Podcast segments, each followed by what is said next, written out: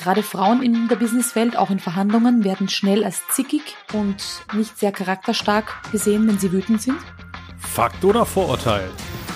Allerdings nicht die einzige Frage, die ich mit Anita Reidel klären werde, denn Wenn ich jetzt aber natürlich in einer Verhandlung sitze mit einem Gesprächspartner, dann schickt es sich nicht unbedingt, dass ich jetzt mit der Faust auf den Tisch knalle oder auch aufstehe und gehe. zählt auch zu den Dingen, über die wir sprechen, und zwar in diesem Blick über die Tischkante, der Interviewserie im PR Podcast Besser verhandeln.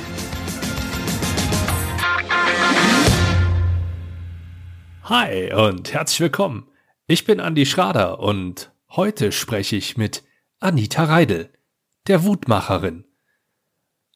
Wut ist ein Thema, was in Verhandlungen sehr, sehr häufig vorkommt, denn es zählt zu den Basisemotionen. Und wieso diese für dich wichtig sind und wie du davon profitieren kannst in den nächsten paar Minuten, das kannst du am besten selbst hören.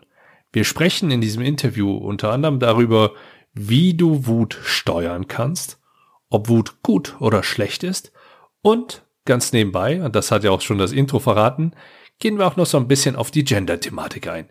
Und für diejenigen, die schon mal in einer Partnerschaft mit einer Frau gelebt haben oder leben, noch ein kleines Schmankel nebenbei. Wir haben die Definition von nichts im wütenden Zustand gefunden. Und davon kannst du natürlich auch in deinen Verhandlungen profitieren. Wie? Das erfährst du in diesem Blick über die Tischkante mit Anita Reidel. Anita, ich heiße dich herzlich willkommen jetzt hier beim Blick über die Tischkante. Ich freue mich, dass ich da bin. Vielen Dank für die Einladung. Und dann schießen wir auch schon direkt los. Wenn auf deinem Filmjubiläum eine Rede über dich gehalten werden wird, welche fünf Punkte gehören da unbedingt mit rein? Das ist eine sehr, sehr coole Frage. Ist mir noch nie gestellt worden. Ähm, tatsächlich glaube ich, dass man sagen wird, ja, sie ist die fünf Punkte wahrscheinlich ein bisschen crazy, bisschen durchgeknallt, ein bisschen anders. Äh, definitiv eine Scanner-Persönlichkeit, also immer mindestens zehn Projekte laufen. Das, glaube ich, ist das, was, wo die meisten sagen, man mu müsste mich ja duplizieren oder verdreifachen bei diesen Projekten, die ich da alle vorhab. Äh, ja, ich würde sagen, immer gut gelaunt. Ähm, ja, und ich würde sagen, begeisterungsfähig in alle Richtungen. Und ich glaube, das ist bei Verhandlungen auch ganz wichtig, dass man für die Sache brennt, die man da gerne verhandeln möchte. Also gerade das Thema Begeisterung ähm, ist ganz, ganz wichtig für mich und alle Emotionen, die da dazugehören. Ja, das wird schon interessant, worüber wir sprechen können. Jetzt habe ich dich ausgewählt, weil ich dich mit dem Thema Wut in Verbindung gebracht habe. Und das ist ja eine der, der verschiedenen Emotionen. Ich glaube, da braucht man nicht allzu tief in die Basics mit reingehen. Gehen wir doch einfach erstmal so rein. Wut reimt sich auf gut. Ist sie auch gut? Also definitiv. Ich, äh, Wut sehe ich als Ampel, als Anzeiger dass irgendwelche Grenzen oder Werte überschritten werden, dann werde ich wütend. Wut ist eine Grundemotion, das heißt, die hat jeder in uns, nur ganz viele haben keinen Bezug dazu, merken das gar nicht. Und das heißt, wenn ich meine Wut kennenlerne und merke, dass sie gut ist und dass sie Gutes für mich bereithält und mir eigentlich sage, Achtung, Achtung, hier liegt etwas im Argen, dann merke ich auch, dass das eigentlich eine wunderbare Emotion ist, die dafür sorgt, dass eben meine Grenzen und Werte nicht überschritten werden, auch im Zuge von Verhandlungen. Wie werde ich denn wütend? Ja, das ist, wenn ich meine ähm, Grenzen oder meine Werte kenne, dann spüre ich es besser. Weil wenn ich sage, okay, mein Wert zum Beispiel ist Pünktlichkeit und jemand kommt unpünktlich, dann werde ich wütend, weil ich sage, hey, ich war auch pünktlich hier. Was soll denn das? Ähm, ich möchte eigentlich auch, dass du wütend, äh, dass du pünktlich kommst. Also dann entsteht sozusagen diese Wut in uns, nur ganz viele haben einfach gelernt, das zu unterdrücken und zu sagen, ach, naja, fünf Minuten ist ja gar nicht zu spät, ach, zehn Minuten ist ja gar nicht zu spät. Das heißt eigentlich dieses aufkeimende Ärgernis, dieses Unwohlgefühl, das, wenn es öfters vorkommt, dann zu Wut äh, explodiert. Ja, wenn das natürlich dann aufkommt, dann ja, wird halt schnell diese blanke Wut nach außen transportiert. Aber im Endeffekt will uns Wut nur zeigen, Achtung, hier ist ein Wert von uns verletzt. Bitte nimm darauf Rücksicht und kommuniziere es vielleicht besser. Was daran kann gut sein? Ja, dass wir einfach mit merken, wo unsere Ecken und unsere Kanten sind, wenn wir diese auch kommunizieren, wir in einem Arbeitsumfeld sind, wo es gut funktioniert. Das heißt, wenn unser Gegenüber weiß, wo sind unsere Ecken und wo sind unsere Kanten, dann kann man mit uns natürlich viel einfacher zusammenarbeiten. Äh, man weiß, oh, derjenige legt Wert zum Beispiel auf Pünktlichkeit. Das ist demjenigen wichtig. Ähm, und dann gibt's keine Missverständnisse und auch sowohl privat als auch im Beruf viel weniger Reibereien und das Miteinander ist viel besser. Das heißt, kenne ich meine Wutpunkte, meine Triggerpunkte, habe diese meiner Mitmenschen auch kommuniziert, ist eigentlich viel leichter mit einem anderen auszukommen. Mhm. Und wie, wie, wie finde ich das denn raus? Weil du sagtest ja Wut.t, also Mehrzahl. Jetzt Unpünktlichkeit, okay, gut, könnte einer sein. Ist ganz individuell von Mensch zu Mensch. Das heißt, tatsächlich gibt es da nicht die ultimativen Punkte, sondern man kann sich einfach anschauen, worauf man besonders stolz ist. Also Wut und Stolz hängt zusammen. Das heißt, wenn man sagt, ich bin besonders stolz auf diese und diese Punkte und sich mal tatsächlich einen Zettel nimmt und seine zehn Punkte aufschreibt, darauf bin ich besonders stolz. Und was sind meine Werte? Die hängen ja auch sehr zusammen. Und wenn man das dann kennt, dann weiß man, Werte, die möchte man nicht gerne ähm, ja, in Ungnade gebracht bekommen oder möchte auch nicht, dass diese Grenzen überschritten werden. Und wenn man auf etwas besonders stolz ist, dann möchte man auch da nicht verletzt werden. Und wenn man das weiß und kommuniziert, dann ist das schon der erste Schritt, diese Ampel zu erkennen. Ich sage immer, es ist wie eine Ampel auf der Fahrbahn. Wenn es grün ist, ist alles toll. Wenn es gelb blinkt, dann ist schon Achtung, Achtung. Und bei Rot sollten wir eigentlich stehen bleiben. Und wir haben aber gelernt, dieses Rot immer zu ignorieren. Und was da im Straßenverkehr wäre, wenn wir alle Rot ignorieren würden, das will eben keiner. Und so kann man das auch mit der Wut sehen. Das heißt, gerne hinsetzen und mal schauen, was ist denn bei mir besonders wichtig? Welcher Wert darf denn nicht verletzt sein? Was ist mir in meinem Leben besonders wichtig? Ja, und wenn das überschritten wird, werde ich wütend. Und das können natürlich mehrere Dinge sein. Genau, mehrere Punkte. Du sagst jetzt, wir haben ja gelernt, Wut zu, oder ja doch Rot zu ignorieren, also Wut mhm. zu ignorieren. Hm, wie macht sich das Ganze denn bemerkbar? Wie, wie finde ich denn überhaupt raus, dass ich die Wut gerade ignoriere? Ja, wenn ich ganz oft gerade wir uns Frauen, also gerade mich als Vertreterin der Frauen jetzt hier auch sehe, ähm, wird das oft mit Traurigkeit ersetzt. Man lernt das in früher Kindheit, wenn äh, jemand, also wenn wir jetzt ein Kinder spielen sehen und die einen Turm bauen und der Turm wird vom Geschwisterkind umgeschmissen ähm, und einer wird wütend, dann heißt es meistens, ach, hör auf zu trotzen, so wütend zu sein, Trotzanfall, Wutanfall. Man wird vielleicht ins Zimmer geschickt, um sich auszuspinnen oder dergleichen. Und man merkt, uh, wenn ich wütend werde, dann mögen mich die Leute nicht. Also man kann sich das auch gerne im Firmenkontext bei einem Meeting vorstellen, wenn da jemand wütend wird. Das ist eigentlich unangenehm, weil wir das gar nicht gewohnt sind, dass jemand, wenn er wütend ist, mal seine Meinung kundtut. Und dann merkt man schnell, uh, irgendwie falle ich in Ungnade bei den anderen, weil die damit nicht umgehen können. Und da lernen wir schnell die Traurigkeit zu nehmen. Gerade wir Frauen werden dann schnell traurig und sagen dann, jetzt hast du mich verletzt, jetzt bist du zu weit gegangen und werden eher schnell traurig. Das heißt, wenn man, wenn ich jetzt jemanden frage, und ich kann ja auch die Frage an dich stellen, bist du öfters wütend? Und wenn du sagst nein, dann schauen wir einfach, warum? Was macht dich nicht wütend? Warum Gibt es keine Grenze, die ich überschreiten kann? Kann ich alles mit dir machen? Und dann wirst du sagen, nein, nein, alles darfst du nicht mit mir machen. Und so kann ich dann als Wutmacherin so ein bisschen tiefer graben und wir finden dann Dinge, die dich sehr wohl wütend machen. Aber es heißt nicht, dass man jeden Tag wütend durch die Welt rennen muss. So ist es auch nicht. Hm. Ist ja dieses klassische Paetro, äh, 80-20, mhm. also 80 Prozent alles, alles grün, alles gut, 20 Prozent wütend. Absolut. Und man darf nicht vergessen, dass die Emotionen ja alle zusammenhängen. Das heißt, auch Begeisterung und Freude hängt zusammen mit der Wut. Viele Menschen, die zum Beispiel keine Freude empfinden können, empfinden auch keine Wut. Das heißt, man ist in so einem, ja, ich würde sagen, sedierten Zustand. Also das Leben lebt man halt so und man empfindet auch keine der positiven Emotionen besonders stark. Also auch da kann man natürlich einfach spüren, empfinde ich tiefe Liebe, große Freude, viel Glück in meinem Leben und wenn ich sage, nee, eigentlich lebe ich mein Leben nur so dahin, ja, dann wird es vielleicht auch Zeit, sich die Schattenemotionen anzuschauen. Und wenn man sich die angeschaut hat, ja, dann freut man sich auch, wenn eben die Grenzen und die Werte eingehalten werden und wer andere respektvoll mit mir umgeht.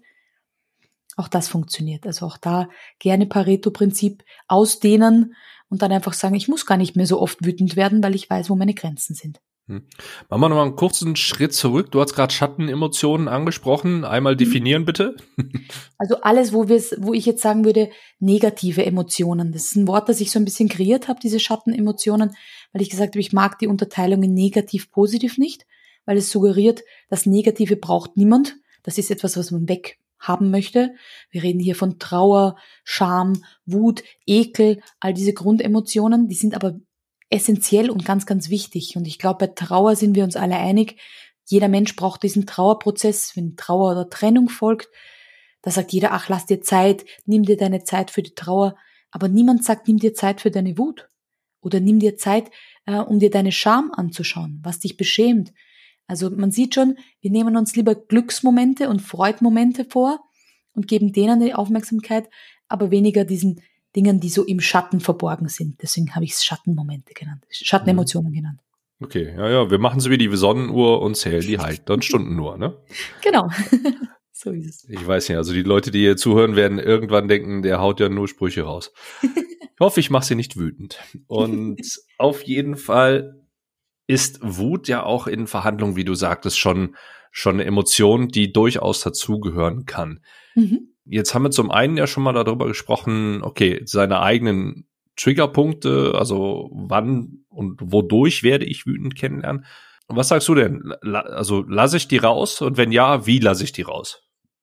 Genau, also man muss einfach wissen, wenn die Wut hochkocht, ist dann der körperliche Prozess, also das, was in uns ist, was wir gar nicht steuern können, immer ein Bewegungsimpuls. Das heißt, jeder kennt das, wenn er wütend wird, mit der Faust auf den Tisch hauen, wenn uns jemand die Vorfahrt nimmt beim Auto, vielleicht gegen das Lenkrad hauen, irgendwas in diese Richtung, eine Art Bewegungsimpuls. Wenn ich jetzt aber natürlich in einer Verhandlung sitze mit einem Gesprächspartner, dann schickt es sich nicht unbedingt, dass ich jetzt mit der Faust auf den Tisch knalle oder auch aufstehe und gehe. Also da ist es ein bisschen schwierig mit dem Bewegungsimpuls, dem nachzugeben. Der führt nämlich dazu, dass wir aus diesem Urhirn wieder rauskommen in unser Sprachzentrum. Das heißt, solange ich in dieser Emotion Wut bin, bin ich der Sprache gar nicht mächtig. Ich kann da gar nicht schöne Worte finden oder vielleicht auch in der Verhandlung weiter verhandeln, weiter kommunizieren, sondern da bin ich in diesem Urhirn und das Urhirn signalisiert mir, das Mammut vor mir muss getötet werden das ist jetzt halt unser Gesprächspartner, also ziemlich unangenehm, weil ich möchte ja den nicht unbedingt töten. Das heißt, es erfordert für den, vom Körper schon sehr, sehr viel, diesen Tötungsimpuls zu unterdrücken und zu sagen, okay, was habe ich zu, zu sagen? Und da ist es ganz, ganz wichtig, in die Kommunikation zu gehen. Das heißt, noch schlechter als etwas auszusprechen, ist etwas runterzuschlucken. Nämlich für uns selbst, weil wenn wir es nicht aussprechen, zum Beispiel bei einer Verhandlung immer nachgeben, obwohl wir eigentlich sagen, mh, hm, da wäre eigentlich schon meine Zone, also da wäre meine rote Linie schon erreicht und trotzdem nachzugeben, zum Beispiel bei einer Preisverhandlung noch tiefer zu gehen, noch tiefer und eigentlich innerlich schon lange schreien wollen, nee, stopp, stopp, stopp, dann ist es irgendwann mal Wut gegen uns selbst. Das heißt, der Verhandlungspartner hat gewonnen und wir selbst sind wütend auf uns, dass wir wieder mal unsere Grenze überschritten haben und das mit uns machen haben lassen. Und das ist eigentlich die noch schlechtere Wut, ähm, die dann auch tatsächlich zu körperlichen Krankheiten führt. Mhm. Ich wollte gerade fragen, wie, wie unterscheidet mhm. oder was ist denn besser, äh, Wut gegen mich selbst oder Wut gegen jemand anderen? Also tatsächlich die Wut gegen sich selbst. Wir gehen ja mit uns wieder nach Hause. Das heißt, wir haben uns ja immer mit. Der Verhandlungspartner vielleicht beendet das Gespräch und das war's dann. Ähm, aber damit es auch fruchtbar ist, dieses Gespräch tatsächlich auszusprechen. Also tatsächlich auch zu sagen, ähm, hier ist jetzt meine Linie erreicht, äh, hier gibt's keine Verhandlung mehr, hier gibt's kein weiteres, jetzt bei Preisverhandlung zum Beispiel keinen weiteren Spielraum mehr oder das hier ist eine, ähm, der letzte Preis, den ich hier nenne. Also auch da ganz klar in die Kommunikation zu gehen. Und umso standfester man das auch sagt, umso weniger wird weiter versucht. Das heißt, man muss das auch tatsächlich, diese Energie, die Wut mit sich bringt, dazu nutzen, auch standfest zu sagen, und hier an dieser Stelle beende ich das Gespräch, ist die rote Linie erreicht, ähm, in diesem Fall geht nichts mehr. Ja, kommt da jetzt auf das Thema der Verhandlungen. Mhm. Du hattest dann eben angesprochen, dieses, was war es, Mammut, äh, was vor mhm. mir steht. Ich, äh, in, in mhm. vielen Bereichen, die ich gehört habe, wird immer von einem Säbelzahntiger oder von einem, von einem Bären gesprochen, der mir gegenübersteht. Mhm. Und du hast ja gesagt, den, den muss ich jetzt erstmal töten, der muss aus dem mhm. Weg. Genau. Das ist ja jetzt die, ist ja klassischer Angriffstyp dann oder eine mhm. klassische Angriffssituation dann auch. Und die andere Situation, ich meine, da gibt's ja, korrigier mich, wenn ich da falsch liege, da gibt's halt noch Todstellen und Flucht. Mhm. So.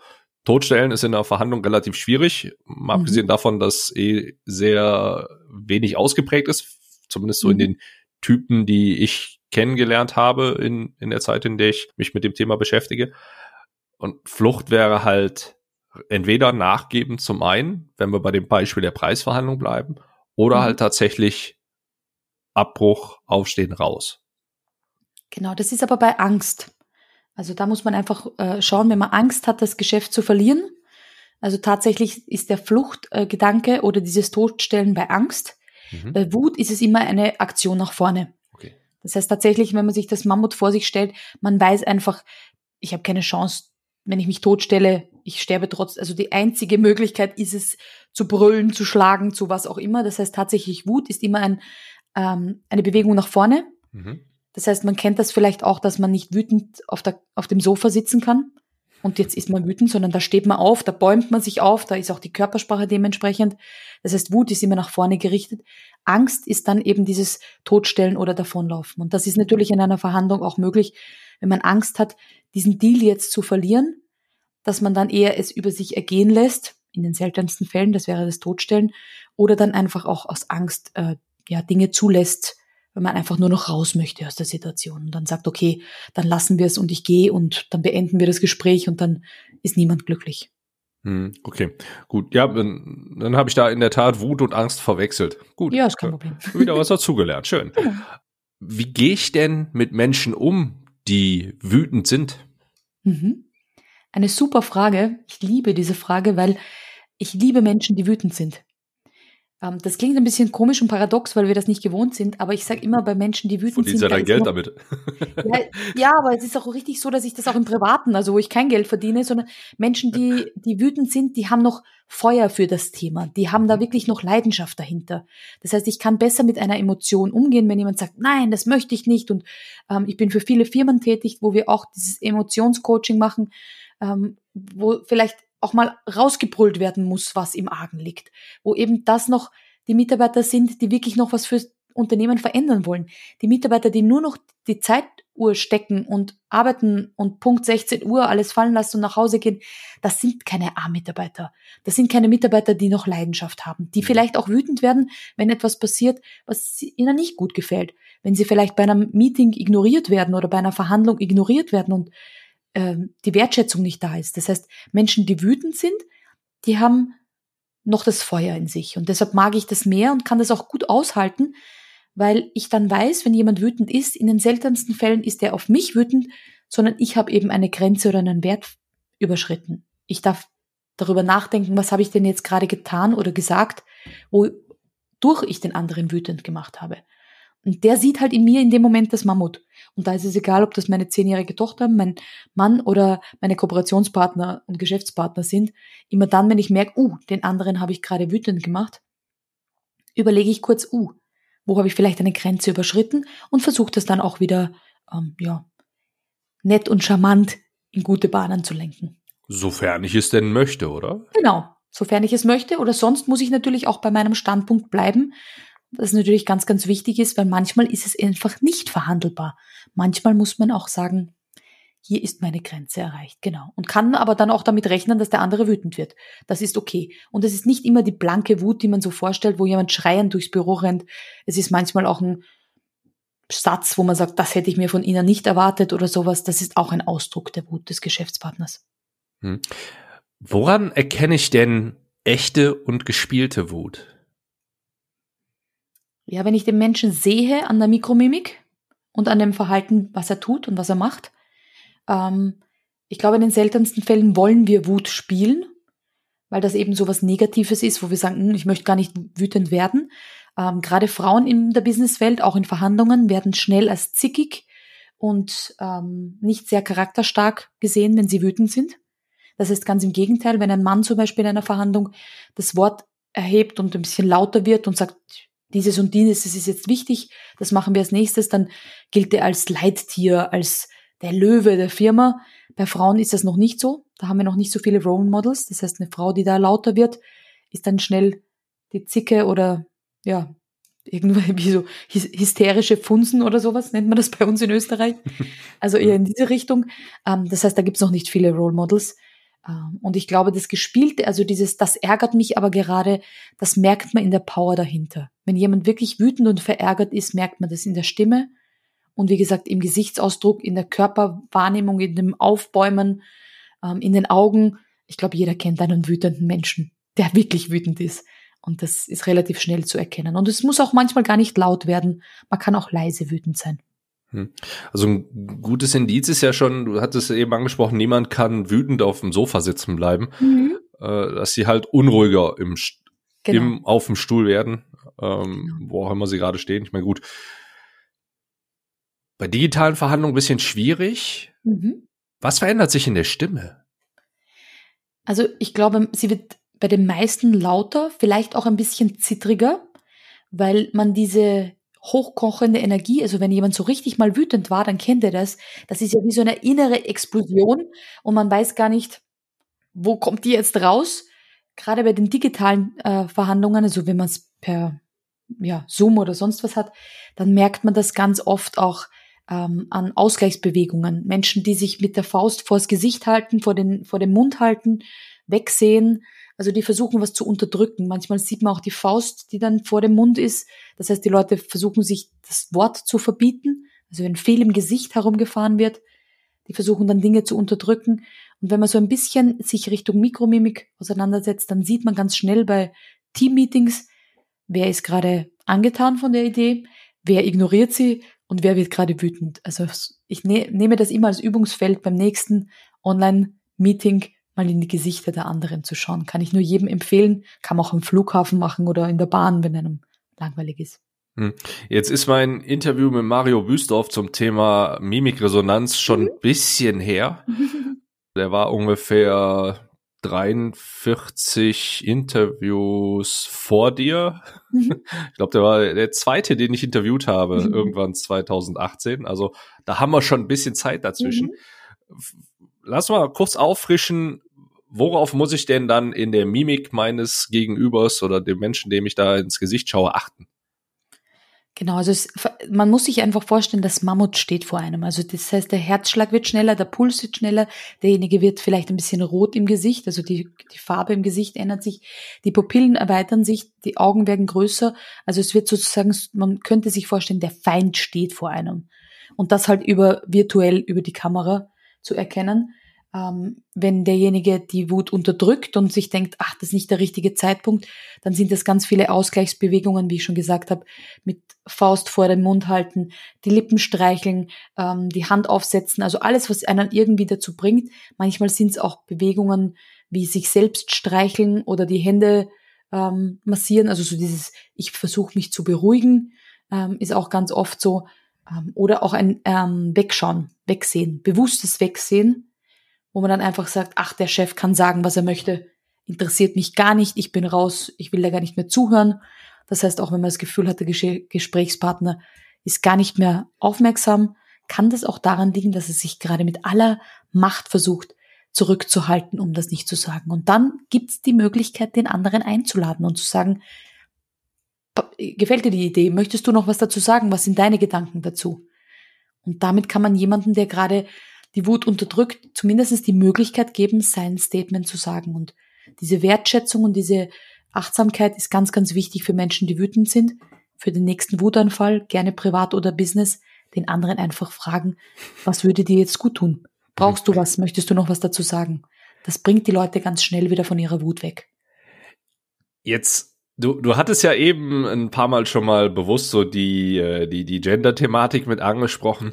Dann greife ich das mal so ein bisschen vorurteilsmäßig mit auf und äh, stelle mich jetzt mal auf die andere Seite. Ich habe vor mhm. kurzem ein Bild gesehen, wo so, so, so ein Meme, wie es ja im Neudeutsch heißt, stand oben drüber, Frauen, wir müssen besser kommunizieren. Darunter auch Frauen. Schatz, was hast du? Antwort, nichts. Mhm meine Erfahrungswerte aus der Vergangenheit und auch aus der aktuellen Situation äh, zeigen mir, dass dieses Nichts in ungefähr 99 Prozent der Fälle irgendeine Abkürzung sein muss, die ich noch nicht ganz entschlüsselt habe. Allerdings ist es nicht das, was man unter nichts findet, wenn man es im Duden nachschlägt. Inwieweit kommt das jetzt mit mit, mit, mit dem Rauslassen etc. und Ansprechen dann, dann überein. Ja, tatsächlich sind wir Frauen Meister in verschlüsselten Botschaften, was mir sehr, sehr leid tut für die Männerwelt, weil wir könnten sie einfach ansprechen und ganz oft versuchen Männer auch zu fragen, was ist und dann kommt eben die Antwort nichts und da muss ich mal ein bisschen gegen mein Geschlecht reden und sagen, sag doch einfach, wenn was ist. Aber ähm, ja, als Mann kann man da eigentlich nur nochmal nachfragen und sagen, was würde dir denn jetzt gerade gut tun? Also wenn man so merkt, es ist irgendein Gespräch und sie sagt, nee, es ist nichts und du, man fragt halt dann, ist wirklich nichts oder sollen wir irgendwas ändern oder hättest du eine bessere Idee? Das klingt auch immer sehr gut. Also wenn es vielleicht um ein Treffen geht oder es kommt halt immer auf die Situation drauf an. Aber gerade dieses gesehen werden, wenn man wütend ist, ist eigentlich der Schlüssel. Das heißt, wenn jemand wütend ist, dem dann die Möglichkeit zu geben, zu sagen, wie können wir denn wieder eine gute Laune herstellen? Was könnten wir denn jetzt tun, damit du wieder gut drauf bist? Dann hilft das manchmal schon, weil man tatsächlich von Wut auch übermannt wird und noch gar nicht sagen kann, was einen gerade so wütend macht. Und dann kommt dieses Nichts über die Lippen. Manchmal muss man erst sortieren, warum der andere gerade zu einem Mammut geworden ist. Und wenn das zum Beispiel der Partner ist, will man den Partner in den meisten Fällen nicht töten und muss dann erstmal klarkommen mit diesem aufkeimenden, warum genau fühle ich mich jetzt gerade so beschissen? Warum bin ich gerade so wütend? Und wenn halt dann die Sprache noch nicht da ist, weil die, wie vorher gesagt, in der Wut funktioniert die Sprache noch nicht so gut, dann ist dieses Nichts die Abkürzung für frag mich ein bisschen später, dann weiß ich die Antwort. Hm, okay, dann, dann haben wir da schon mal, glaube ich, eine ganz wichtige Botschaft für die Kommunikation in ja. den heimischen vier Wänden oder zwischen Männlein und Weiblein oder einfach nur zwischen Partnern. Mensch Mensch. Ja, ja, zwischen Mensch und Mensch, genau. Vielleicht schon mal hier geleistet, also haben wir da auch definitiv einen, einen Blick über die Tischkante damit geworfen. Das ist schon mal sehr gut. Jetzt haben wir an der Stelle immer die Situation, dass in dem Fall, in deinem Fall, dein Vorgänger, mhm. der liebe Chris Wermke, eine Frage für dich parat hat. Mhm. Und die hören wir uns jetzt mal an. Meine Frage für deinen nächsten Gast oder deine nächste Gästin Sagt man das so? Ich weiß es gar nicht. Aber immerhin gibt's was zum Lachen dabei. Erläuter mal den Zuhörern, was deine letzte schwierige Verhandlungssituation war mit deinem letzten schwierigen Verhandlungspartner und wie du da konkret umgegangen bist. Und zwar einerseits körperlich, wie hast du dich körperlich äh, in, in die Verhandlungssituation eingebracht und andererseits, wie hast du es geschafft, das Ganze auf einer sprachlichen Ebene wieder runterzubringen. Also tatsächlich war meine letzte schwierigere Verhandlung ein, ich würde sagen, eine Gehaltsverhandlung mit einem Kooperationspartner, für den ich als Freelancer arbeite. Und da war für mich der Punkt erreicht, wo ich für meine Leistung zu wenig verdient habe. Und da ging es dann tatsächlich darum, ihn darauf anzusprechen und zu schauen, dass man hier äh, eine Lösung findet, die für uns alle passt. Und ja, ich würde sagen, das war schon ein bisschen schwieriger, ähm, weil es ja ein längerer Kooperationspartner ist und da dann einfach in diese Gehaltsverhandlungen zu gehen, ist immer schwieriger. Ähm, ja, aber ich habe das ganz gut gemeistert. Ich habe eine Lösung gefunden, die für beide gut gepasst hat. Bin da eigentlich sehr selbstbewusst. Also ich, mir war klar, ich möchte am Schluss rausgehen und das auch durchgesetzt haben. Das heißt, ich bin schon mit einem Selbstbewusstsein in das Gespräch gegangen habe auch konkrete Vorschläge gemacht, was für mich ganz wichtig wäre, also sozusagen in welchem Rahmen wir uns da bewegen und äh, ich finanziell mehr verdienen möchte und habe ihm aber auch die Möglichkeit gegeben, selbst Vorschläge zu machen. Ja, und am Schluss haben wir uns da gut geeinigt, wo jetzt beide sehr, sehr zufrieden sind. Ähm, also auch wenn ich am Anfang mir dachte, uh, das wird eine schwierige Sache, habe ich während der Verhandlung versucht, dem anderen auch Spielraum zu lassen, seine eigenen Gedanken zu teilen und nicht zu sehr zu bulldozern, würde ich sagen, und zu sehr in die Härte reinzugehen. Und das hat ihm gut gefallen. Und somit konnten wir am Schluss auch eine Lösung finden, die für beide passt. Und jetzt arbeiten wir gemeinsam weiter und fühlen uns alle ein Stückchen besser. Es wurde keiner wütend dabei? Nein, es wurde niemand wütend, Gott sei Dank. Ähm, aber ich gl glaube, ich habe ganz klar gesagt, wo meine Grenze ist. Und meine Grenze war eben dann in finanzieller Natur, im Stundensatz, wo ich gesagt habe, um dieses Geld möchte ich nicht mehr weiterarbeiten. Und entweder wir finden eine Lösung oder wir müssen auch an dieser Stelle ähm, die Kooperation beenden, weil mich das dann einfach täglich geärgert hätte. Ja, wenn ich mich unter Wert verkaufe. Und das, glaube ich, habe ich ganz klar kommuniziert. Hm. Mir wurde eine Zeit lang mal vor, oder erstmal vielen Dank. Ich glaube, Chris, das äh, passt so als Antwort für dich. Und äh, Anita, dir schon mal vielen Dank, dass du dich darauf einlässt und diese wunderbar tolle Frage eines, rate mal, was er für eine Ausbildung hat. ja, wahrscheinlich in Richtung Körpersprache oder dergleichen. Er wollte ja auch körperlich wissen, wie ich mich da. Ähm, also ich fand, habe. ich fand den, den Aufbau dieser Frage schon Wahnsinn. Es ist, es ist so was von dermaßen klar herauszuhören, dass er einen juristischen Hintergrund hat. So, ja, das stimmt. Äh, und ja, er hat, er hat auch noch äh, jede Menge weitere Ausbildung durchlaufen. Und ich bin mir ziemlich sicher, Körpersprache etc. gehört auch dazu. Äh, und auch, auch Rhetorik äh, ist, ist eines seiner Steckenpferde. Von daher, es, es passte. Ne? Nur die, die Art und Weise, ich, ich finde, das, das führe ich, glaube ich, hab so, ich, ich führe das so weiter ein. Ich mache das so weiter und lass die Leute dann einfach mal raten, ob sie wissen, mhm. was der vorherige Gast äh, denn, denn für eine Ausbildung hat. Und man kann da schon ein bisschen was raushören, finde ich. Aber wo ich tatsächlich drauf hinaus wollte, mir wurde eine Zeit lang, und hin und wieder wird es das sogar immer noch, vorgeworfen, dass ich eine gewisse, wie haben Sie gesagt, Konfliktgeilheit an den Tag lege. ich habe tatsächlich gelernt, über Verhandlungen oder Verhandlungen immer in eine Eskalationsstufe reinzubringen. Mhm. Ähm, es muss krachen und dann kehren wir diesen Scherbenhaufen, den wir da selber fabriziert haben, gemeinsam wieder weg. Und dann haben wir doch eine ziemlich gute Basis, auf der wir unseren Deal aufbauen können.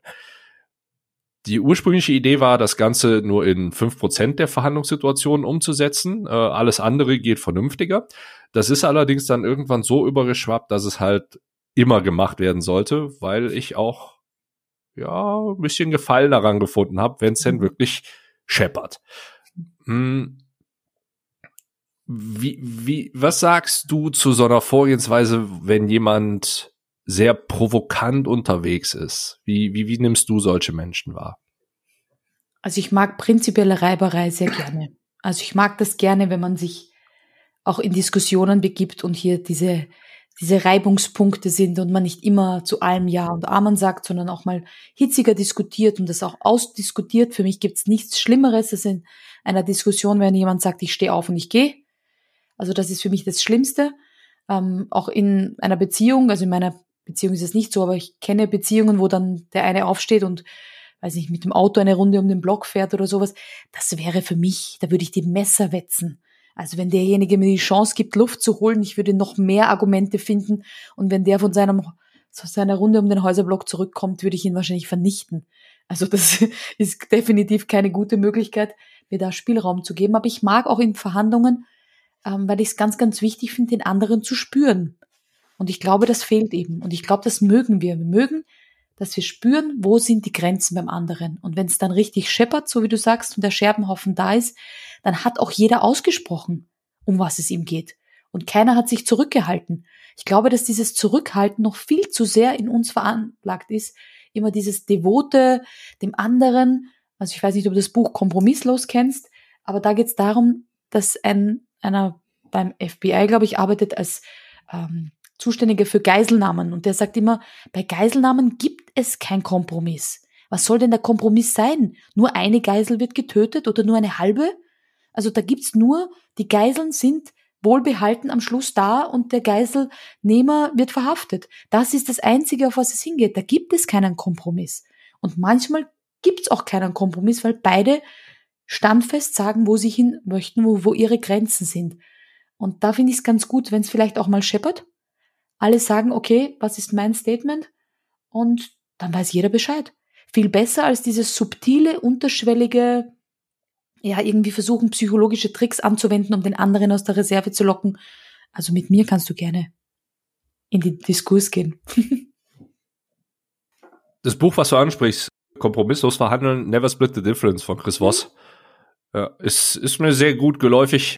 Haben wir, haben wir auch schon hier besprochen. Ein mhm. echt cooles Buch, kann ich an der Stelle auch nur jedem empfehlen. Hört gerne noch mal rein, falls er es noch nicht getan hat. Und wenn, und selbst wenn, dann hört trotzdem noch mal rein, weil es ist immer irgendwie was Neues, Cooles dabei. Hm. Ich fasse mal kurz zusammen, was wir jetzt schon, schon alles so besprochen haben. Ähm, du hast relativ am Anfang darüber gesprochen, dass es wichtig ist, seine eigenen Grenzen und Werte zu kennen. Und das ist halt auch etwas, was gerade für Verhandlungen wichtig ist.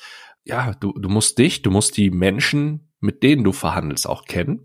Ja, also wo sind auch die, die Trigger Points von den Leuten, die sowohl an deiner Seite als auch von deinem Gegenüber halt sind, kennen, damit du halt weißt, wo sind halt eben die Grenzen und wie kann ich die austesten.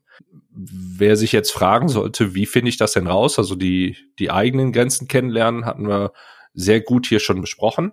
Sich diese zehn Punkte aufzuschreiben, war dein Tipp in die Richtung. Was macht mich wütend? Worauf bin ich stolz? Was sind, wie sind meine Werte? Was sind meine Werte? Und wenn es darum geht, das beim Gegenüber herauszufinden, ist ganz einfach. Versuch Informationen zu gewinnen und validiere die in den Gesprächen mit ihm direkt. Informationsgewinnung, natürlich, muss man hier sagen, auf legale Art und Weise, bitte. So. Den Moralapostel spiele ich dann nicht und wie ihr euch die beschafft, könnt ihr, könnt ihr euch selber dann hinausfinden. Aber ich schweife gerade ein bisschen ab. Und dann kommen wir mal zurück, was das nächste nämlich ist. Es macht berechenbar, wenn die Grenzen bekannt sind. Da kann man jetzt gerne darüber diskutieren, ob das gut oder schlecht ist. Ich finde, es ist bis zu einem gewissen Maße sehr gut, denn dann weiß ich, worauf ich zählen kann. Für mich ist das etwas, was auch mit diesem wunderbaren Buzzword Authentizität zu tun hat. Wenn ich weiß, wie tickt dieser jemand, wie agiert dieser jemand, dann kann ich da auch mit, mit arbeiten. Und wenn ich auch weiß, der ist in einer Verhandlung halt so und so, dann kann ich da auch mit arbeiten. Und ich finde, es ist gut, wenn man berechenbar ist, gerade auch mit dem Hinblick auf dieses Thema Emotionen und Wut, weil ich muss immer auch im, im Kontext mit diesen Alpha-Tierchen, Alpha-Männchen, wie du sie äh, eben mal angesprochen hattest, da muss ich immer an so ein Schild in einem Zoo denken, wo ich mich stundenlang mit einem Kumpel damals drüber kaputt gelacht habe. Da stand drauf, Achtung, nicht den Affen ärgern äh, und irgendwie dann, dann irgendwie weiter, Affe wirft mit Kot.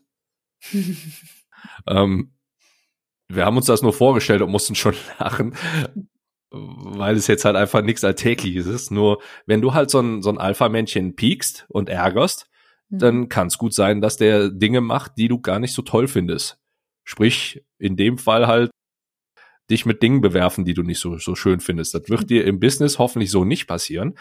Allerdings, wenn du jemanden anpiekst und ärgerst, dann kann es halt sein, dass er mit dir etwas unangenehmer umspringt. Sprich, dass er wütend wird. Mhm. Und genau das ist dann halt so ein Punkt, wo man sagt, ja, wichtig. Deswegen gilt auch für Verhandlungen. Du hattest es angesprochen, das ist dann so ein nächster Punkt, den ich hier gerne mit rauspicken möchte.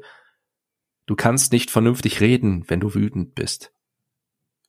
Genau. Und diese, diese Emotion übernimmt dann die Kontrolle und nicht mehr der Verstand. Und wir brauchen den Verstand in der Verhandlung. Von daher ist es wichtig, seine eigenen Triggerpunkte zu kennen und dafür zu sorgen, dass die nicht überhand nehmen und sich nicht von seinen Emotionen leiten zu lassen. Und auf dem Umkehrschuss ist es vielleicht gar nicht mal so verkehrt und da sind, da kommt dann auch wieder dieses Konfliktgeile in mir durch, den Gegenüber vielleicht das eine oder andere mal anzupieken.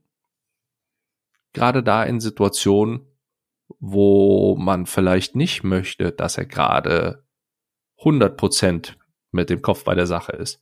Und das kann man auf viele verschiedene Ebenen machen. Und wichtig an der Stelle, bloß nicht immer, bloß nicht mit jedem.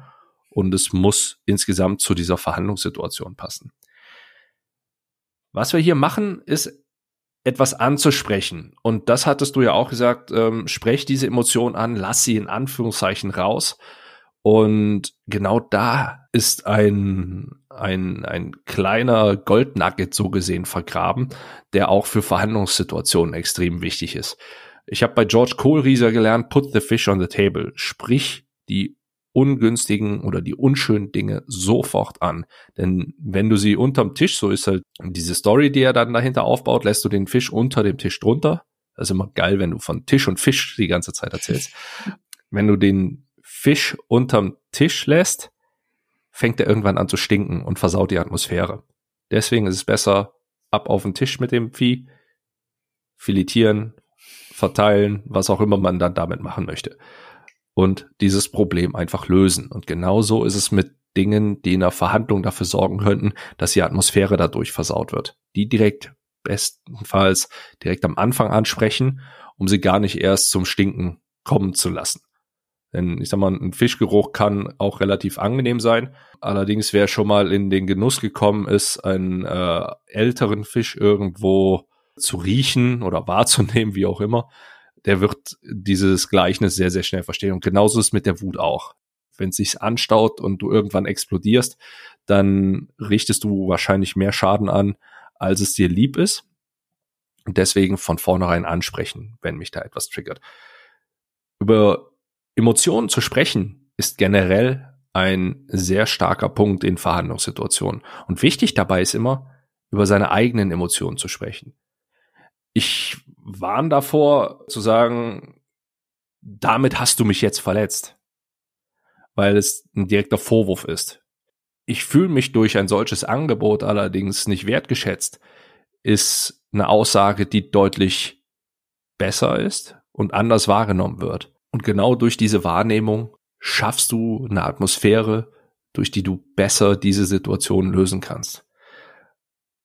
Ein weiterer Punkt, den du mit aufgegriffen hattest, du hast über, über dein Ziel, also der Frage von Chris Wermke gesprochen und ähm, da ganz klar wieder, du hast dich entsprechend vorbereitet, du hast dir einen Rahmen festgelegt, wie du da reingehen möchtest und so hast du dein Ziel halt auch erreicht und dann war diese Verhandlung, die du anfangs als schwierig interpretiert hast, auf einmal gar nicht mehr so schwierig, weil du dich entsprechend gut vorbereitet hattest. Und genau in dieser Verhandlung hast du auch etwas angesprochen, was auch nochmal eine, eine entsprechende Wichtigkeit mit sich bringt, nämlich du warst lösungsbereit und bist nicht nur mit ich setze hier meine Sachen durch, sondern wir einigen uns auf eine Zusammenarbeit, damit wir gemeinsam beide in einem Schluss glücklich sind. Das sind Punkte, die wir hier mitgenommen haben. Ähm, mit Sicherheit habe ich eine ganze Menge Sachen vergessen, aber das ist etwas, was hier auf jeden Fall schon mal mit reingehört und was du hier hast heute lernen können. Gut, und dann sind wir auch schon am Ende angekommen. Dieses Blick über die Tischkante, den ich sehr, sehr interessant fand und äh, mit viel Freude beende, anstatt mit Wut. Das ist auch sehr gut so. Anita, dir schon mal vielen Dank für deine Zeit hier. Ich handhabe es immer so, dass die Person, mit der ich mich hier unterhalte, die letzten Worte an die Menschen wenden kann, die hier zuhören. Von daher bin ich raus, sag vielen Dank an dich, wenn du hier zugehört hast. Du hast mit Sicherheit eine ganze Menge gelernt. Viel Erfolg bei deinen Verhandlungen. Bleib gesund. Und Anita, the stage is yours. Vielen Dank, Andreas, für die Möglichkeit, noch was zu sagen. Und ich möchte eigentlich all deinen Podcast-Hörern nur sagen, Du bist gut und richtig mit all deinen Emotionen. Die Emotionen sind immer für uns, die zeigen uns was an und nie gegen uns. Das heißt, wenn wir da einen Blick drauf werfen, dann sind wir auch gestärkter in der nächsten Verhandlung und können mehr unsere Grenzen kommunizieren, abstecken und dann ist es auch leichter für unser Vis-a-vis -vis und für unsere Menschen um uns herum. Vielen Dank, dass ich das hier teilen durfte.